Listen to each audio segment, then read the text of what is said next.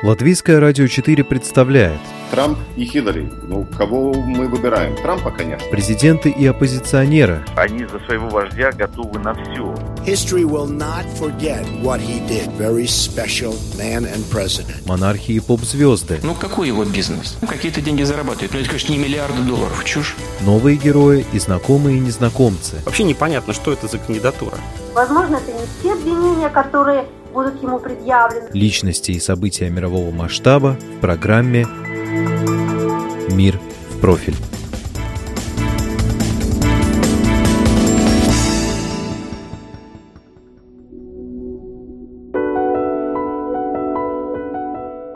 Ровно два года тому назад, 13 июля 2016 года, Ее Величество Королева Елизавета II одобрила назначение премьер-министра от партии Тори. Тереза Мэй присела в глубоком реверансе. Ей был сразу выдан огромный аванс. Вторая Маргарет Тэтчер, писали газеты. Латвийское радио 4 тогда тоже посвятило новому британскому лидеру очередную передачу «Мир в профиль». Вы можете найти ее в нашем интернет-архиве. Сегодня, когда некоторые аналитики предсказывают Терезе Мэй скорую отставку, мы можем проверить, какие из ожиданий оправдались, а какие оказались напрасными. Даже эксперт у нас будет тот же, что и два года назад. Юрий Вендик, корреспондент русской службы BBC. Вы слушаете международную аналитическую программу «Мир в профиль». У микрофона ее автор и ведущая Анна Струй. Тереза Мэй второй в истории Британии женщина-премьер-министр, и тоже консерватор, и тоже слывет достаточно жесткой. Но э, что касается политики будущей, то пока самые первые, так сказать, наметки и намеки Тереза Мэй э, дала насчет того, какова ее будет политика, и она принципиально отличается от политики Тэтчер, как отличаются, естественно, и условия, в которых они пришли к власти. Главное сейчас для этого кабинета, две главные, двуединая задача – это стабилизация экономики в свете будущего выхода из Евросоюза и торговля за условия этого выхода с Брюсселем. Brexit means Brexit. Брексит значит Брексит. Эта фраза Мэй из речи перед однопартийцами после ее номинирования на пост главы правительства сразу стала афоризмом. Now, naturally, people want to know what Brexit will mean. Brexit means Brexit. Brexit means Brexit. Brexit means Brexit. Brexit means Brexit. Brexit means Brexit. Brexit means Brexit. Brexit means Brexit. Brexit means Brexit. Yes, can I say to my honourable friend, there has been much uh, sort of... Было много шуток по поводу этой фразы, но Брексит действительно значит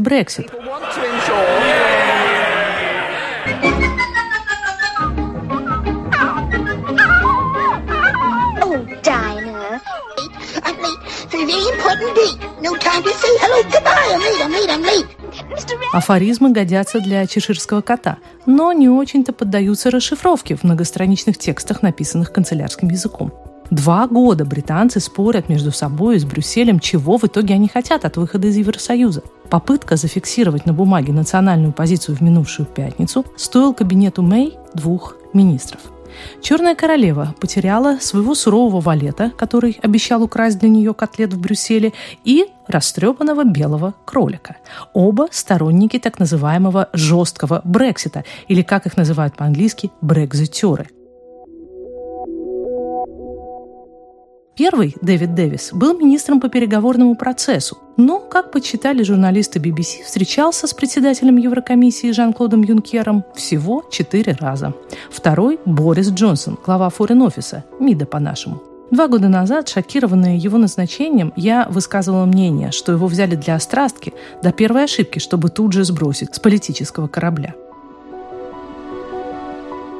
Почему-то Мэй понадобилось два года, чтобы удостовериться в том, что этот своенравный экстравагантный блондин, некогда неплохо управлявший Лондоном, но постоянно попадавший в смешные ситуации перед камерами, окажется плохим министром. Кажется, все, что его волнует, это удовольствие быть цитируемым. Напоследок он и впрямь громко испортил воздух, назвав принятый кабинетом план полированием, извините, куска дерьма. Недаром парламент залился смехом, когда Мэй стала публично благодарить Бориса Джонсона за проделанную работу, да и сама Мэй в буквальном смысле сползла под стол от хохота. And similarly, to recognise the passion that the former Foreign Secretary demonstrated in promoting in promoting А на следующий день уже смеялась биржа. Фунт пошел вниз, хотя и не так резко, как после референдума 2016 года. Ситуация двойственная, процитировала российское агентство финансовой информации Prime валютного аналитика of America Merrill Lynch Атанасиаса Вамвакидиса. Если Мэй устоит и сможет заменить сторонников жесткого Брексит министрами, более склонными к мягкому выходу из ЕС, это будет позитивно для национальной валюты. Если же она вынуждена будет уйти, политическая неопределенность усилится, и это окажет давление на фунт. Нужно больше ясности. Ясности пока нет ни у кого. Юрий Вендик, мой коллега из русской службы BBC, уточняет, что никто так точно и не знает, что же значит Brexit. Ведь официальный документ, так называемый White Paper, еще не передан широкой огласке. Это случится сегодня. Происходящее в Лондоне Дональд Трамп назвал паникой. События понедельника, впрочем, не стали причиной для отмены первого визита президента США своему верному заокеанскому союзнику. Трамп заглянул в Лондон после саммита НАТО перед встречей с президентом России. Мэй с Путиным, как известно, на ножах, но американский президент вряд ли будет мирить их. У Трампа не будет двусторонних переговоров с британским премьером. Американец англичанку терпеть не может, говорят источники в Белом доме. Его бесит ее учительский тон и дотошность в деталях, напрочь отсутствующая в характере самого Трампа.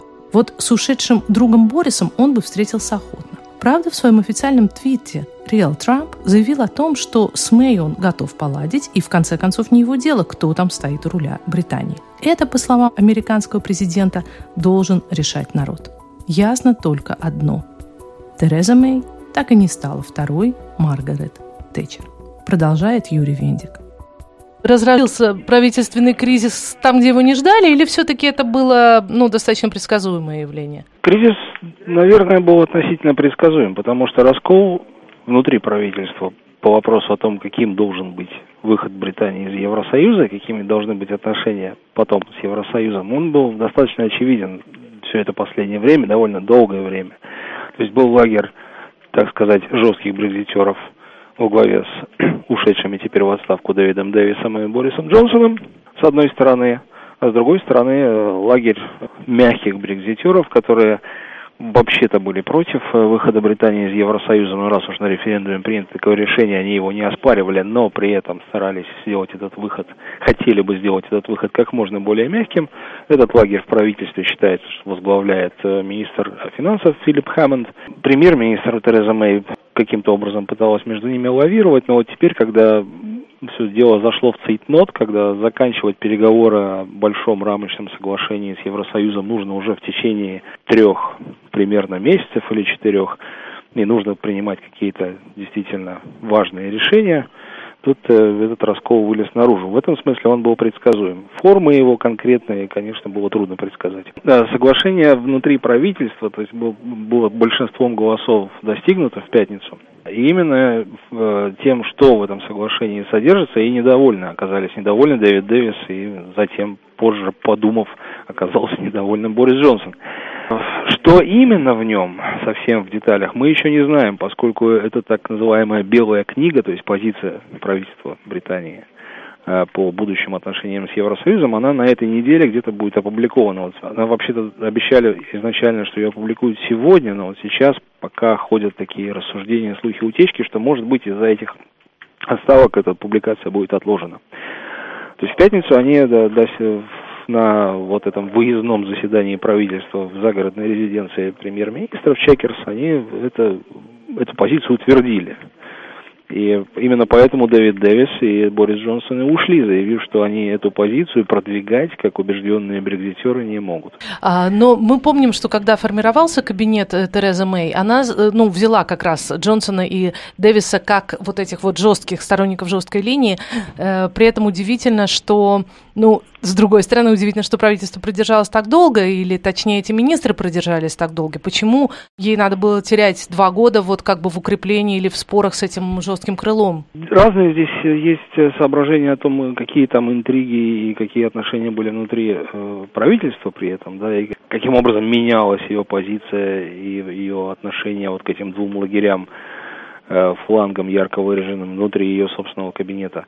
Но сейчас просто, если смотреть на все это вот не изнутри, да, не из э, коридоров там Даунинг-стрит и тому подобных учреждений, видно, что просто пришло решающее время. Э, Британия, да и Евросоюз, с другой стороны, оказались в таком немножко цейтноте. Слишком затянулись переговоры. Дэвид Дэвис от них фактически устранился, и Британия устранилась до вот этой, до формулирования этой окончательной позиции. И теперь в результате у Британии и Евросоюза осталось на заключение вот хотя бы рамочного большого соглашения всего 3-4 месяца. Я напомню, его нужно заключить до конца октября, когда будет саммит Евросоюза, э, очередной регулярный.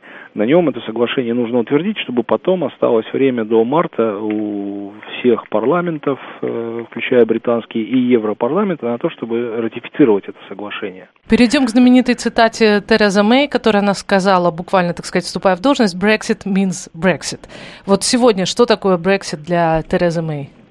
Совсем в деталях мы э, это узнаем, когда будет опубликована эта самая белая книга, white paper, где-то на этой неделе, где будет обрисована подробно позиция э, Британии э, относительно того, как, какими должны быть отношения с Евросоюзом после выхода Британии, а точнее даже после окончания переходного периода, о котором они договорились. Он, в принципе, договорились, он должен будет продлиться до конца 2020 года.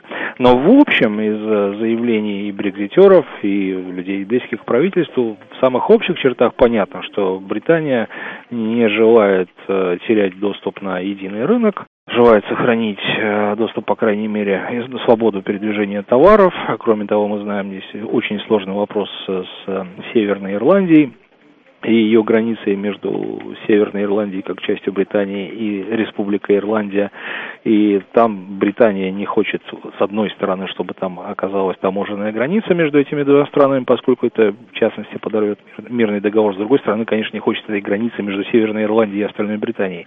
И так далее. Вот из-за всех этих э, деталей Британия готова, как мы понимаем, на довольно-таки мягкий вариант Брекзита, при котором она Чаще всего во все эти годы упоминался такой вариант, как э, существование Норвегии э, и, Евросоюза. То есть Норвегия формально в Евросоюз не входит, но подчиняется его правилам, платит взносы и пользуется при этом свободой передвижения внутри всего этого большого европейского рынка товаров, людей, капитала и услуг. Может ли стоить э, Терезе Мэй, ее позиция мягкая по Брекситу, стоить ей кресла? Э, это зависит от того, насколько смогут мобилизоваться в парламенте сторонники жесткого Брекзита. Там сейчас есть такая группа, которая состоит из примерно 60 депутатов Тори, то есть однопартийцев э, Терезы Мэй, которые настроены на довольно жесткий, жесткое противостояние мягкому Брекзиту. И поскольку сейчас абсолютного большинства у консерваторов нету, как известно, после прошлогодних выборов, то все зависит от того, как, э, ну, по крайней мере, сейчас это так выглядит. Все может случиться и раньше. Но сейчас это выглядит так. Если правительство там по каким-то причинам не рухнет совсем, то решающим моментом будет как раз голосование по этому соглашению с Евросоюзом в британском парламенте, то есть где-то там осенью, в конце года приблизительно. И вот если его, это соглашение, э, группа брекзитеров, парламентариев сумеет провалить, то есть предложение правительства, о котором уже договорились с Евросоюзом, не пройдет голосование в британском парламенте, это конечно, может стоить Терезе Мэй поста премьер-министра и лидера партии тоже. Ну и последний вопрос именно о ней. Ей были даны довольно большие авансы при вступлении в должность, ее уже были готовы величать там второй Тэтчер, но сегодня, как я понимаю, очень мало раздается таких э, комплиментов или слов поддержки в ее адрес. Какой сейчас такой основной эпитет, или, если так можно сказать, какой-то журналистский образ, который используется вот в отношении хозяйки Даунинг-стрит? Какого-то отдельного эпитета я Второй Тэтчер ее уже да, не называют. Да, определенно, причем не называют очень давно, поскольку с самого начала, первый, я не знаю, год, наверное, пребывания в должности Тереза Мэй, которая повторяла, что Брекзит есть Брекзит, при этом не расшифровывая никаким образом, что она, собственно, под этим понимает. Ну, по крайней мере, там с лета до января прошлого года она не расшифровывала. То есть уже это, так сказать, уклончивость э, уже показала многим многим, что это не жесткий, не такой, не, не прямолинейный политик. Да, просто Тереза ее называют и все. Это была программа «Мир в профиль». Ее подготовила и провела журналист Латвийского радио 4 Анна Строй, оператор компьютерного монтажа Рейнис Будзе.